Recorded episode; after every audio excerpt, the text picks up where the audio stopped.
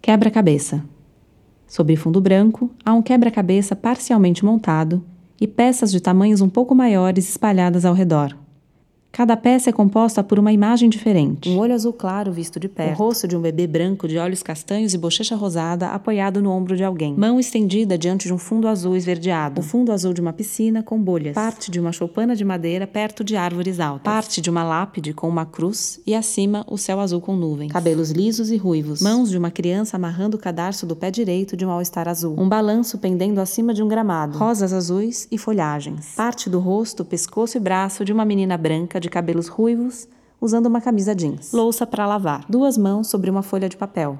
A da esquerda é de alguém que aponta sobre a folha e a da direita é de alguém que segura uma caneta. Malas de viagem. Parte do rosto de um gato cinza de olhos azuis. Pernas de uma pessoa branca usando um tênis rosa e roxo de cano longo. Duas mãos dadas. Detalhe da ponta branca de uma bengala cujo gomo superior é verde sobre o friso de um piso tátil guia. Mão branca com unhas cor-de-rosa segurando o gancho de um telefone vermelho.